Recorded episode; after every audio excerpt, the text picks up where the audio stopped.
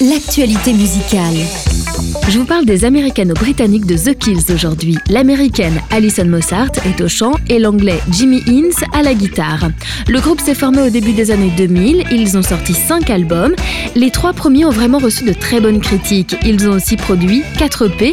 Ils sont les piliers d'un rock brut à la fois punk et bluesy.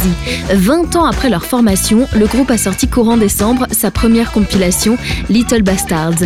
On y trouve 20 titres rares, des phases B, des morceaux passés un peu inaperçus et même une démo inédite enregistrée au même moment que la production de leur troisième album.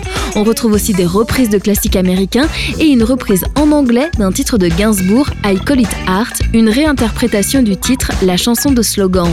Le nom de cette compilation, Little Bastard, fait référence au surnom affectueux que les deux leaders du groupe donnent à leur boîte à rythme. L'ensemble de ces titres respire le son brut qui a fait tout le succès de The Kills. Certes, remasterisés à l'heure de 2020, ces morceaux gardent quand même leur caractère. Pour l'essentiel, ce sont les surplus des trois premiers albums du groupe. Dans ces sons, on retrouve les Larsen de la guitare de Jamie et la voix envoûtante d'Alison. Si vous êtes fan de la première heure du groupe, c'est un vrai bain de nostalgie qui vous attend avec Little Bastards, le nouvel album de The Kills. Refix by Crédit Mutuel.